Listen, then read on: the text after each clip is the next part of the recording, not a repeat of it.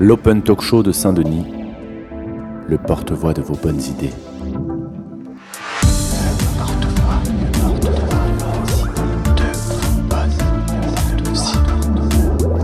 Un podcast qui vous donne la parole sur l'art. Le sport, la culture, la sociabilité.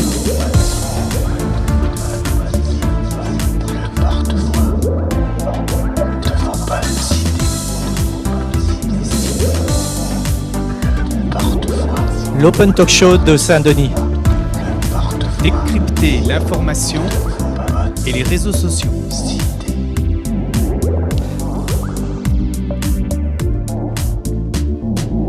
Bienvenue à toutes et à tous dans l'Open Talk Show de Saint-Denis en direct de la médiathèque du centre-ville avec ses usagers.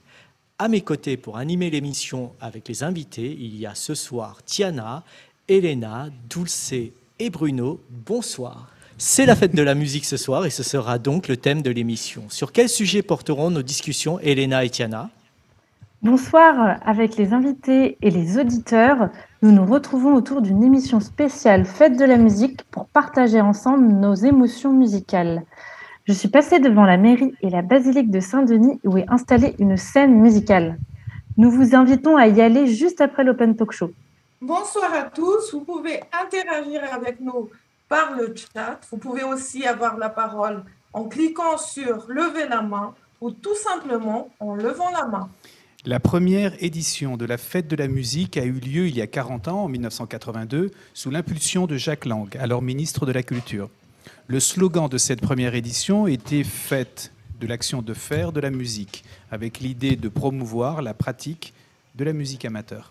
Cette initiative française avait séduit d'autres pays d'abord les pays européens, avant de faire son chemin dans le monde entier. Aujourd'hui, plus d'une centaine de pays célèbrent la fête de la musique le 21 juin, le jour le plus long dans l'hémisphère nord. La fête de la musique, c'est aussi une journée où tous les genres de musique se côtoient, où tous les niveaux de pratique peuvent se produire en public, où la musique fait la une de l'actualité. Car nous avons chacun notre perception ou la perception de notre clan de ce qu'on appelle la musique. L'Open Talk Show de Saint-Denis réunit les enfants, les jeunes comme les adultes et nos aînés pour échanger sur tous les sujets en rapport avec l'éducation, l'écologie, le bien-être. Les contenus de l'émission sont mis en place avec des habitants, des scolaires ou plus largement avec toute personne qui découvre ou apprécie déjà la ville de Saint-Denis. Et tout de suite, un entretien d'Éléonore avec Marguerite, directrice de la compagnie Hello Longuet, une association de Saint-Denis. Art, sport et culture, même mouvement. Bonjour Marguerite. Bonjour. Merci d'avoir accepté notre invitation. En ce jour de fête de la musique, dans votre travail, comment se conjugue la musique et le mouvement? Bah alors c'est une chouette question parce que de toute façon la danse euh, euh, est en lien avec la musique et on a un leitmotiv dans l'association qui dit que le corps et la musique sont nos premiers alliés. Donc du coup, euh, la musique est tout le temps là en réalité, même si on ne l'entend pas. On a une musique interne. Euh, quand on marche, on a un rythme. Quand on parle, on a un débit. Euh, on a une, façon de faire les choses. Certains ont dit qu'ils sont super speed et d'autres qui sont plus lents. Enfin, donc le rythme est toujours là. Euh, la musique est toujours là. Et puis après, il y a la musique externe qu'on va chercher euh, qui influence beaucoup le mouvement. Pouvez-vous nous expliquer la méthode que vous développez dans votre compagnie? Oui, carrément, avec plaisir. En fait, on a développé une méthode qui s'appelle la méthode MKM, méthode kinesthésique par le mouvement. Et en fait, c'est une méthode qui euh, permet d'appréhender les choses par le faire. Et donc du coup, on a plein d'outils comme le jeu des formations. Donc du coup, pendant le Covid, euh, nos enfants, ils savaient très bien c'était quoi un mètre de distance parce qu'on a, on joue beaucoup sur euh, se rapprocher, s'éloigner, euh, repérer l'espace, comment on s'organise dans un dans un espace qui est grand ou, petit. On a le jeu aussi, par exemple le jeu des prénoms qui est beaucoup sur le leadership. L'idée, c'est de pouvoir dire son prénom en mouvement. et, donc du coup, ça nous emmène vers le jeu des comptes. Enfin, on a plein de, d'outils qui euh, sont super intéressants non, seulement pour euh, la vie en société, mais aussi euh, à l'école. On peut s'en resservir à l'école. Donc voilà, c'est tout plein d'outils, la méthode MKM, méthode kinesthésique par le mouvement. De par votre expérience avec les enfants, qu'apporte l'expression par la danse et la musique? La musique et la danse apportent énormément aux enfants. Nous, on accueille des enfants dès 3 ans Et on les a, il y en a qui ont 15, 16, 17. Et de les voir grandir, c'est extraordinaire. Enfin, le fait de, de compter la musique, ben, ça apporte ben, une, une, une, manière de pouvoir déjà travailler ensemble. Parce que si on sait que, que tel mouvement est à 8 eh bien, on doit être ensemble à 8 à ce moment-là. Euh, ça peut être aussi au niveau de la musique selon euh, le type de musique que l'on peut utiliser. Ça peut aussi euh, jouer sur l'interprétation du mouvement et donc du coup ben, jouer sur les émotions, jouer sur l'expression personnelle, corporelle. On apprend tellement de choses autour du leadership, autour de la prise d'espace, autour de la technicité. Enfin, bon alors dès 3 ans pas la technicité, mais ça peut être des, des, des univers par exemple, si on veut faire du break, on va dire on va aller chercher les appuis au sol. Euh, donc ces changements de gravité. Enfin, il y a tellement de richesses. et alors, euh, vous avez une vraie expérience avec les enfants et les jeunes. Est-ce que ça vous est arrivé d'avoir ce type d'expérience avec des adultes, voire des personnes âgées peut-être? Alors euh, oui, tout dernièrement, dans, l'Oise, j'ai travaillé sur un projet qui mêlait à la fois des, des classes élémentaires et des seniors, des résidents en EHPAD. Et euh, c'était juste euh, magique parce que c'est intéressant en fait de voir euh, quel, comment le mouvement en fait peut mettre en lien des générations complètement différentes. C'était juste, comment dire, challengeant pour moi aussi parce que ça veut dire qu'il faut trouver un langage qui puisse aussi bien aller aux seniors qu'aux enfants qui sont pleins d'énergie et les seniors ils sont plutôt dans, une, dans un rythme qui est beaucoup plus lent mais finalement, euh, il arrive à avoir une espèce de, euh, de, mise à niveau, si on peut dire, euh, une envie en fait de communiquer qui fait que la mise à niveau se, se fait naturellement. Merci beaucoup Marguerite pour votre témoignage. Je rappelle le nom de votre compagnie, la compagnie Hello Longuet, et nous ne manquerons pas de vous envoyer le lien pour suivre le podcast de l'émission dans quelques semaines. Merci. Merci Éléonore pour cette rencontre autour de la musique et de la danse avec Marguerite. Vous pouvez retrouver toutes les activités de l'association sur leur site elolonguet.com. Et on enchaîne avec un micro-trottoir de Bruno dans la médiathèque ce jour même à Saint-Denis.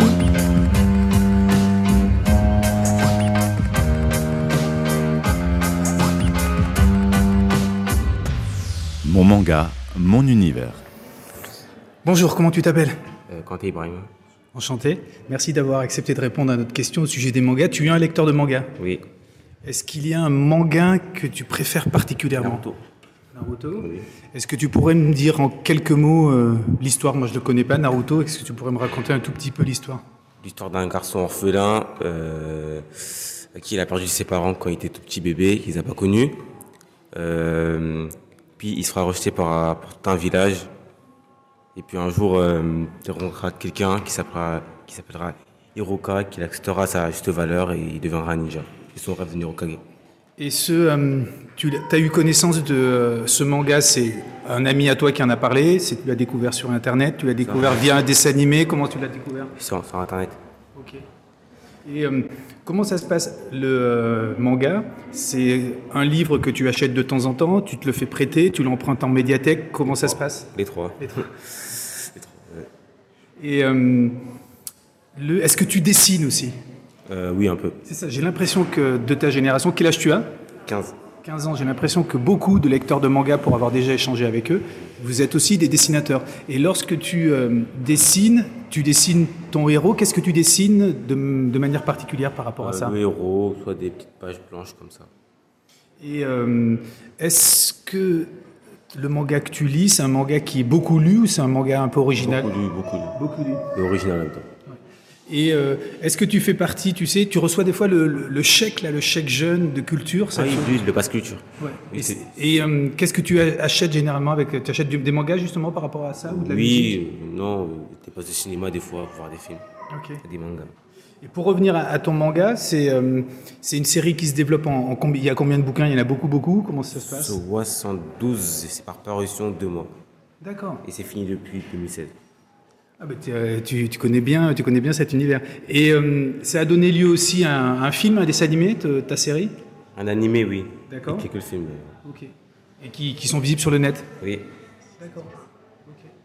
Ben, merci beaucoup par rapport à tout ça et bonne, bonne lecture à toi. Salut. Merci Bruno, merci Ibrahim de nous avoir fait découvrir Naruto. Maintenant, on va parler des, des réseaux sociaux et les médias qui amplifient les biais cognitifs. Un biais cognitif, c'est une façon de percevoir les choses qui fait fi de la logique et on va systématiquement avoir des distorsions dans le traitement de l'information. Par exemple, quand on lit des choses, on ne va retenir que ce qui va, dans le sens de ce que l'on pense. Ça, c'est un biais cognitif. Un biais cognitif très connu, c'est la politique de l'autruche à ignorer des informations qui nous sont défavorables.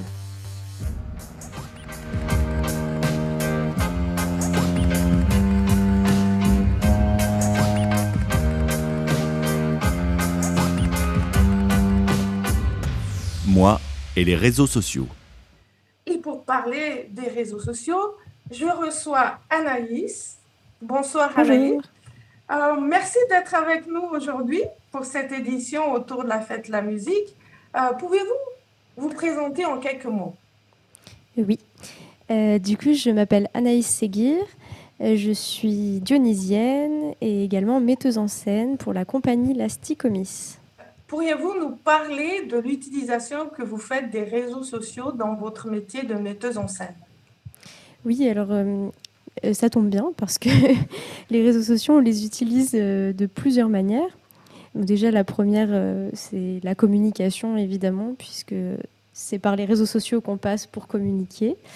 et puis aussi, on va, enfin moi personnellement, j'ai un spectacle qui s'appelle Erreur 404 et on parle justement des genres et sexualités sur Internet. Donc euh, j'ai fait tout un travail de, recherche euh, sur tous les réseaux sociaux qui existent pour parler voilà, du lien entre euh, les genres, la sexualité et Internet, et donc tout ce qui va autour.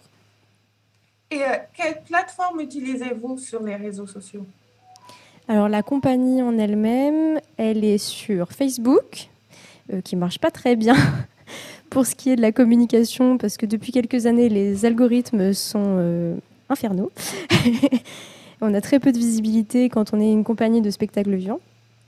Euh, on a aussi Instagram, où là, pour le coup, on a une plus grande visibilité, puisque euh, voilà, on passe par l'image. Et puis, bon, on n'a pas encore TikTok, parce qu'il faudrait faire beaucoup de contenu euh, vidéo, et c'est pas encore notre cas. Voilà. Et on a Twitter, mais on l'utilise pas. Merci. Donc, en fait, Instagram marche mieux pour euh, une compagnie comme la vôtre autour du spectacle parce que c'est très visuel, c'est axé sur l'image euh, par rapport à Facebook. Oui, c'est ça, exactement. On va avoir tendance à publier des stories, des posts, euh, présenter des images de spectacle. Ça, ça fonctionne plutôt bien parce que c'est joli, il y a de la lumière, on peut mettre des hashtags et ça nous permet de, bah, de nous diffuser, en fait, diffuser notre travail d'une autre manière que juste devant un public euh, IRL. Et euh, est-ce que vous avez euh, fait ou des, collaborations via les réseaux sociaux, rencontré des, des, partenaires via les réseaux sociaux? C'est vrai qu'en plus de l'aspect communication, c'est grâce finalement à Facebook notamment qu'on a pu bah, faire des annonces. Sur Instagram aussi, on en a fait. Et euh, c'est comme ça qu'on a pu rencontrer bah, les comédiens, par exemple, des spectacles, puisque c'est là que je mets mes annonces d'audition, et aussi euh, bah, notre compositrice avec qui on travaille, euh, le scénographe, voilà, certains régisseurs. Enfin, on est passé beaucoup par les réseaux sociaux pour faire des annonces et rencontrer du coup l'équipe de la compagnie. Est-ce que la période du Covid qu'on a eue pendant ces deux ans a accéléré votre utilisation des réseaux sociaux? Alors ça, c'est une question un peu compliquée.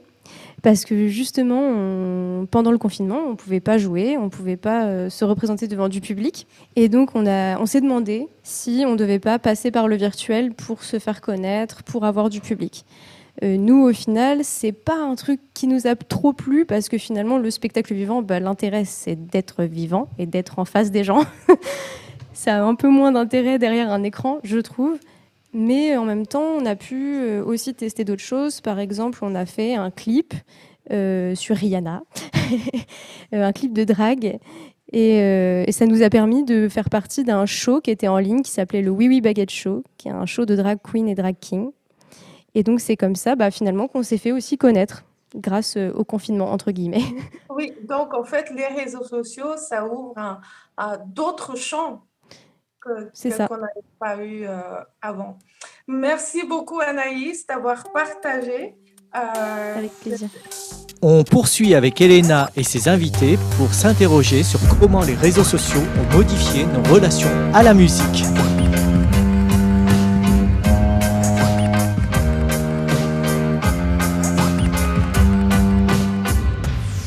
Discussion autour de la sociabilité et des réseaux sociaux. Tout de suite, nous retrouvons Carmen et Laurine. Bonjour Carmen, bonjour Laurine. Bonjour. Alors, vous êtes toutes les deux lycéennes et donc euh, vous êtes inscrites euh, à la médiathèque du, centre-ville. Euh, tout à fait. Alors, le contenu audiovisuel prend de plus en plus de place sur nos applications mobiles préférées. Et donc, vous nous rejoignez aujourd'hui pour échanger sur le thème de la musique et des réseaux sociaux. Alors, tout d'abord, Carmen, quel réseau social utilises-tu pour écouter de la musique? J'utilise YouTube, euh, TikTok, euh, aussi Spotify. Et donc, euh, toi, Laurine, quels réseaux sociaux utilises-tu pour écouter de la musique? C'est un peu pareil, Deezer, Spotify, TikTok, YouTube. Et donc, Carmen, j'ai une question pour toi. que peut-on trouver comme musique en ce moment sur ton téléphone? Il y a un peu de tout. de la musique US, aussi de la musique latina. Et donc, euh, toi, Laurine, euh, est-ce que tu peux nous partager euh, peut-être tes, tes, musiques du moment ou qu'est-ce qu'on peut trouver sur ton téléphone comme style de musique? Alors, moi, j'écoute de tout. en ce moment, c'est plus Loane, Pomme ou Orelsan. Plutôt des, des, musiques dont tu apprécies les textes, les mélodies Surtout les textes. Carmen, euh, selon toi, qu'est-ce que les, réseaux sociaux euh, apportent ou ont changé en fait dans notre consommation de musique? Euh, En fait, c'est par les réseaux sociaux qu'on découvre certaines musiques. Donc, tu découvres principalement les, musiques grâce à ces réseaux sociaux? Ah oui. Et donc, Laurine, de même, en fait, la plupart du temps, les, nouveaux, les nouvelles musiques que tu découvres, tu les découvres plutôt sur les réseaux sociaux que sur lesquels tu vas. Oui, voilà, c'est ça. Selon toi, Laurine, les réseaux sociaux, euh, ils permettent donc une plus grande ouverture euh, sur euh, différents styles de musique? Oui, parce que déjà, on, on, a accès à un genre de musique qu'on n'écouterait pas forcément par nous-mêmes, mais on peut aussi partager nous-mêmes de la musique qu'on produit nous-mêmes. Et ça, tu l'as déjà fait par exemple? Oui.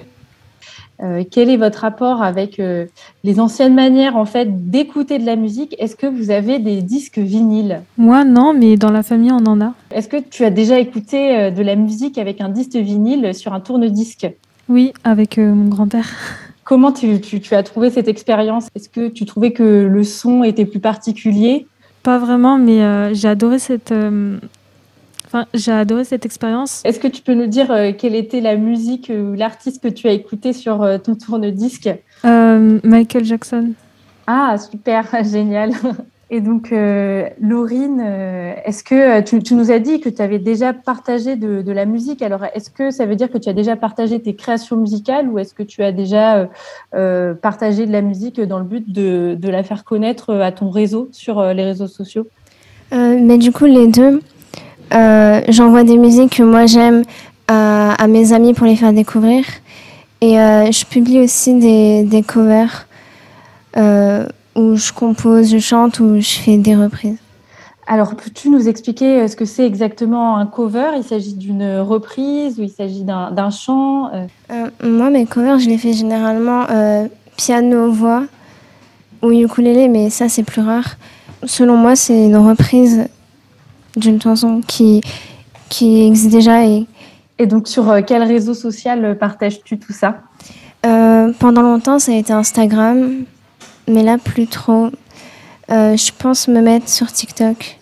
Et est-ce que tu peux nous dire un, exemple de musique que tu as déjà reprise ou alors si tu as créé ton titre, nous dire comment il s'appelle? Alors j'ai commencé à composer, mais c'est des fragments un peu partout, mais il n'y a rien de fini. Mais euh, sinon, la dernière chanson que j'ai chantée, c'était Jour de pluie de Louane. Bon, bah, en tout cas, merci euh, beaucoup les filles. Merci de nous avoir euh, partagé euh, ben, vos pratiques en ce qui concerne la consommation de musique. Et j'espère que vous passerez donc, toutes les deux une très bonne fête de la musique ce soir. Merci. Merci. Merci Elena, merci Carmen, merci Laurine. Ah, moi j'ai hâte d'aller écouter les covers de Laurine sur, euh, sur les réseaux sociaux. Et, euh, et puis c'était aussi intéressant de voir euh, que finalement écouter la musique, ça construit des expériences particulières pour les uns et pour les autres. Des gestes quotidiens pour recharger les batteries. Deux minutes, zen. On va pour la de la musique, utiliser le rythme, un rythme, un changement de rythme très simple. Donc, on va commencer par la respiration et une expiration explosive avec le son ha. Inspirez.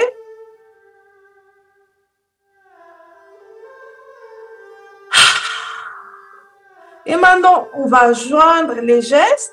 On lève, on commence les bras levés au-dessus de la tête. On inspire doucement, on ramène les mains au niveau de la poitrine.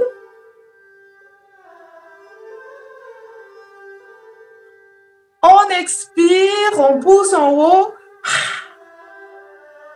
Inspirez.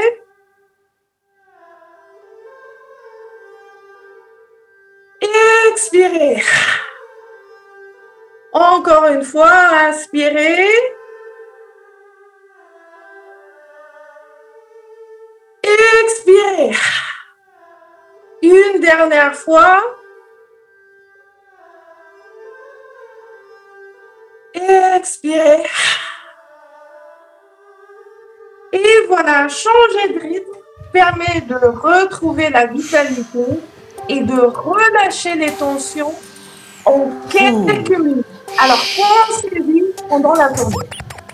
On retrouve maintenant Dulce et son invité pour parler de l'écologie au quotidien.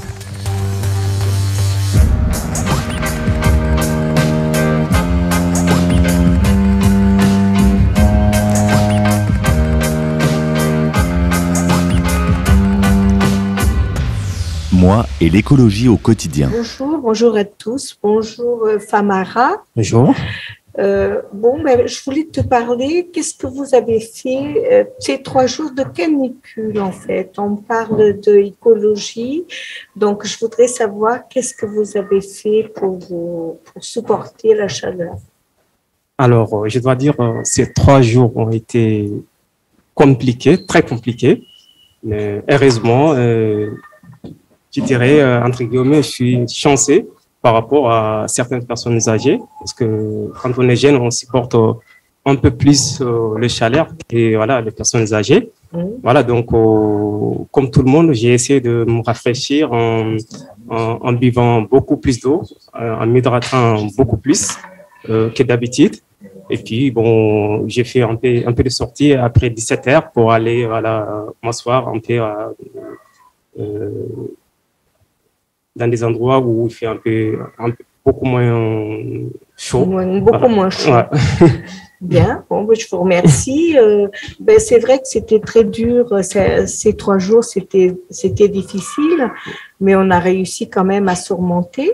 C'est vrai qu'on avait 40 degrés, donc c'était très chaud à Paris, mais en fermant les volets pour euh, pour l'écologie, déjà en buvant de l'eau, je pense qu'on peut, on peut, en se mouillant la tête et tout ça, je pense qu'on peut arriver à vivre. Oui, tout, tout, à fait, tout à fait. Après, il y a aussi euh, moi un, peu écologique. Je suis allée en fin de journée à mon jardin et j'ai pu arroser mes fleurs et m'occuper de mon jardin. Est-ce qu'il y a des bonnes idées, d'après vous, qu'on pourrait ramener en France. C'est-à-dire qu'en France, en Europe, c'est assez nouveau les épisodes de canicule. Donc, ça fait trois, quatre on fait tous, on essaye effectivement la nuit euh, de prendre la fraîcheur, de s'arroser avec les vaporisateurs. Mais je me dis, il y a peut-être une, intelligence et un développement qui se sont développés dans certains pays exposés depuis si longtemps à des épisodes caniculaires. Et il y a peut-être des bonnes idées à ramener. Je ne sais pas si vous auriez un sentiment par rapport à ça. Oui, bon, c'est vrai que moi, je suis, euh, originaire de la Mauritanie. La Mauritanie, c'est un pays hyper chaud où deux tiers du territoire est désertique. Donc voilà, mais seulement les réalités sont différentes, la Mauritanie et la France. Donc aussi bien culturellement que aussi bien culturellement que matériellement. Donc c'est vrai que nous, quand il fait très chaud chez nous, par exemple le climatiseur, nous n'avons pas voilà, compliqué. Euh, tu peux aller dans un, voilà, dans un village où il y a une seule famille qui a un, réfrigérateur. Donc, c'est très compliqué. Donc, euh, ce que nous, on fait, euh, je pense pas que si, si ça peut être transposable ici en France, par exemple, pour, pour se, se protéger du soleil, donc on a les, les grands turbans qu'on qu utilisait. Et puis aussi, il y a une autre astuce. Bon, je ne sais pas si on peut l'appeler astuce, c'est par exemple les, habitations. Donc on, évite euh, au maximum euh, les bâtiments en, ciment pour utiliser les bâtiments en banco, c'est-à-dire les bâtiments qui sont construits, qui sont construits à base d'argile.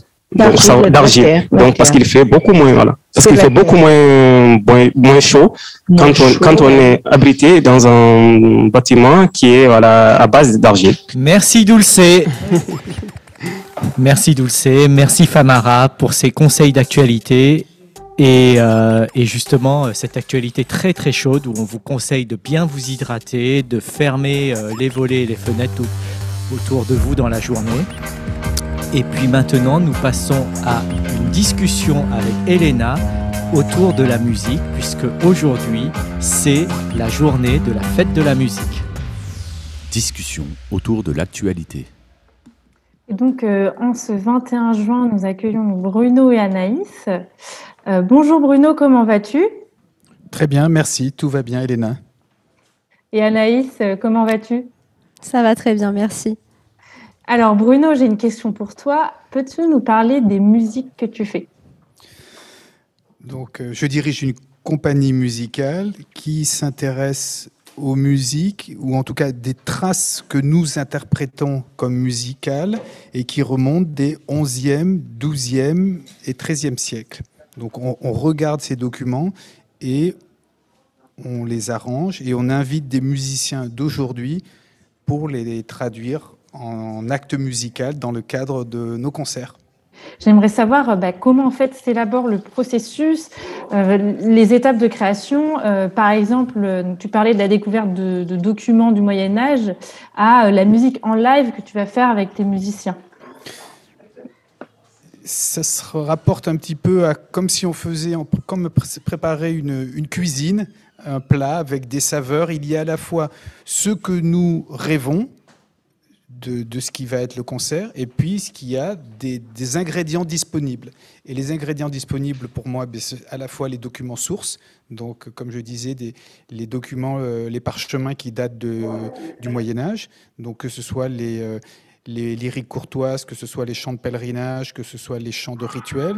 Donc là, on a un, un corpus qui peut résonner de musique que nous consultons. Et ensuite, il y a tout un enjeu d'élaboration de de réunir une équipe musicale qui va être capable de euh, rendre, d'énergiser cette page ancienne et de la rendre acte musical. Donc il y a joueurs de lutte, joueurs de flûte, joueurs de percussion, joueurs de cordes frottées, chanteurs bien entendu, percussionnistes.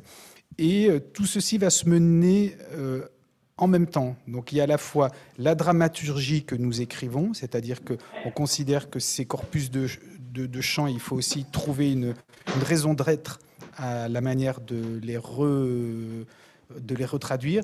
Et puis, il y a la consultation musicale, voir comment euh, on va arranger les morceaux, voir comment on va euh, les, les, euh, les placer un avec l'autre pour raconter une histoire d'une heure et quart, qui est à peu près le format de nos concerts. D'accord, ben merci Bruno pour toutes ces précisions. Euh, donc euh, Anaïs, euh, donc on te retrouve sur cette rubrique car tu as toi-même créé un spectacle. Est-ce que tu peux nous parler donc de ta pièce Erreur 404 dans laquelle tu joues et que tu diriges? Oui, tout à fait. Donc Erreur 404, c'est un spectacle sur les genres et sexualités sur Internet. Donc c'est en quatre histoires. La première, c'est celle d'une lycéenne qui est victime de revenge porn.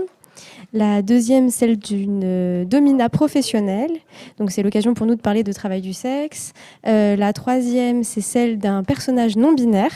Euh, donc l'occasion pour nous de parler de transidentité. Et la dernière histoire, c'est sur la résilience d'un couple de femmes qui subit une agression lesbophobe filmée devenue virale sur les réseaux sociaux.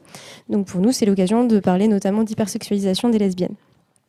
D'accord, donc euh, toutes ces histoires euh, nous paraissent euh, quasiment réelles finalement, hein, s'inspirent de, la vie courante en fait.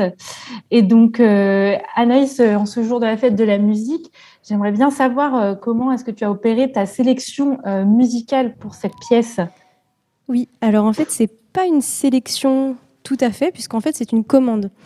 Donc euh, j'ai fait appel à une compositrice qui est également productrice et DJ qui s'appelle Kelly Boy.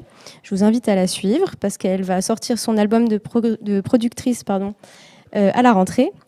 Donc euh, les compositions, elles sont créées en collaboration avec elle et moi je lui dis un petit peu voilà les sentiments des personnages au moment T et, et elle fait sa magie. oui, donc finalement en fait grâce à cette musique, euh, tu vas peut-être euh, aider à faire passer euh, un message et un message d'autant plus important, sachant que voilà, il s'agit quand même d'une pièce assez engagée. Oui, il y a deux messages, je dirais puisque bah déjà la première c'est que euh, Kelly Boy euh, c'est euh, une compositrice queer et c'est vrai que nous en étant une compagnie queer on est quasiment que des personnes LGBTQIA+ dans ce spectacle là enfin dans l'équipe de ce spectacle là ça c'est le premier message qu'on passe puisque finalement on rend visible aussi des personnes pas toujours visibles à part sur ces scènes queer qui sont un peu une niche on va dire. Et puis le deuxième message, euh, bah, en effet, c'est que cette musique-là, elle n'est pas un fond sonore en fait, elle est là pour euh, euh, transposer les émotions des personnages, qui sont des personnages qui vivent des moments parfois difficiles, parfois très beaux, et qui sont des vécus très, en, effet très spécifiques aux communautés LGBTQIA+, ou, voilà, ou aux femmes qui vivent du sexisme, etc. Donc, euh, tous ces vécus, euh, justement, que tu essayes de, transmettre euh, à travers ta pièce et de faire connaître ben, à tout le monde. Et donc, j'ai une autre question plus personnelle à vous poser. Alors, Bruno, peux-tu nous dire quelle chanson t'accompagne en ce moment? Le Lamento pour la mort de Pasolini, écrite par Giovanna Marini au début des années 70 euh, et, c'est la chanson qui m'accompagne en ce moment. Même question pour toi, Anaïs. Alors moi, ma musique du moment, euh, samedi 25 juin, là, je joue mon deuxième spectacle qui s'appelle Z.2. Ah. On est en pleine répétition. Donc j'avoue que la seule musique que j'écoute en ce moment, c'est la musique de Kelly Boy pour Z.2. voilà. Mais si c'est une chanson, si on parle de chanson, euh, j'écoute la nouvelle d'Aloïs Sauvage qui s'appelle Crop Top un morceau euh, qui a l'air euh, un peu fouetté. oui, qui est engagé aussi. Je me, permets, euh, de, je me permets de rebondir sur ce qui a été dit tout à l'heure. dans le, les corpus de musique du Moyen Âge et de poésie, on a aussi des expériences qui portent sur le qui est il, qui est elle. Je pense à Martin Kodax, par exemple, qui dont on a interprété les, les œuvres. Donc c'est un auteur-compositeur-interprète. Et euh, les œuvres qu'il nous reste de lui, il nous reste quelques chansons. Et c'est chansons pour l'ami, mais alors c'est donc lui qui l'a écrit, mais il l'écrit dans l'idée qu'il est euh, une femme qui a perdu euh, son aimant en fait. Et, et au Moyen Âge, on a, on a déjà aussi des, des, expériences comme ça, de, que la poésie permet des rencontres, des rencontres fortes. Et on a les traces de ça. Je voulais juste ajouter ça, ce petit complément. C'est vraiment très intéressant, Bruno, de voir que voilà, ces sujets, euh, même s'ils étaient sans doute euh, moins euh, audibles peut-être qu'aujourd'hui, traversaient déjà en fait l'humanité, même au Moyen Âge. Merci à vous deux d'être intervenus sur cette rubrique et donc de nous avoir présenté vos musiques, vos spectacles. Et donc, nous vous souhaitons à tous les deux une belle fête de la musique. Merci Anaïs, merci Bruno, merci Elena. C'était la cinquième émission en direct depuis la médiathèque du quartier Grand Centre-Ville de Saint-Denis. Tout de suite, un cadeau audio pour les 20 ans de l'association Destination 2055, le livre Zarafa, la girafe, qui raconte l'histoire vraie d'une girafe qui a embrasé le cœur des Parisiens. Je suis Laetitia, présidente de Destination 2055. À l'occasion des 20 ans de l'association en 2022, je suis heureuse de vous faire découvrir l'audiolivre Zarafa la girafe qui fait partie des livrets à poster édités par l'association entre 2002 et 2010.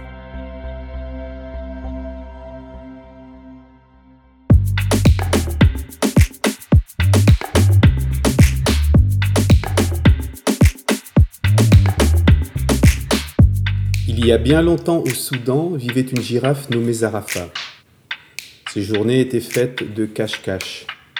Ses nuits étaient remplies de rêves d'aventure et de succès. Un jour, Zarafa fut choisie par le pacha d'Égypte, Mehmet Ali, pour voyager jusqu'en France.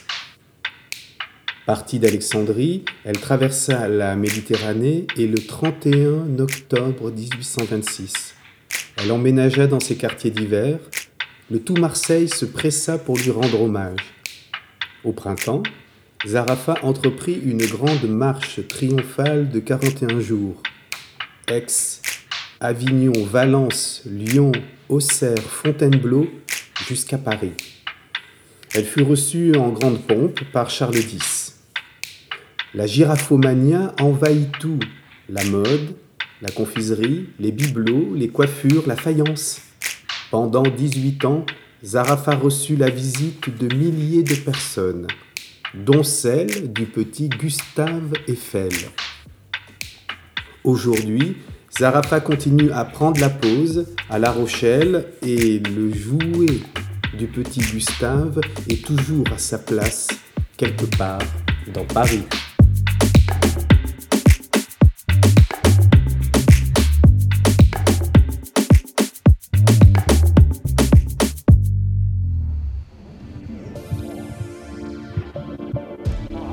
l'Open Talk Show de Saint-Denis, le porte-voix de vos bonnes idées. Un podcast qui vous donne la parole sur l'art, le sport, la culture, la sociabilité. Merci à la médiathèque du Grand Centre-Ville de Saint-Denis pour son accueil. Merci à Jean pour la réalisation, à Éléonore pour la production et les interviews avec Elena, Tiana, Dulce, Bruno pour animer l'émission à mes côtés. Merci aux auditeurs et aux invités, dont certains que nous avons trouvés ce jour même à la médiathèque. Marguerite, Ibrahim, Carmen, Laurine, Famara, Anaïs. Merci Kaidong, on vous donne rendez-vous demain à 14h avec les enfants et leurs parents en direct du centre Simone Deltil pour une émission sur l'inclusion VS, l'intégration des personnes en situation de handicap. Il y aura de la bonne humeur et nous l'espérons du soleil puisque nous serons en extérieur et directement sur la verte pelouse. Retrouvez les informations utiles sur le site destination2055.com.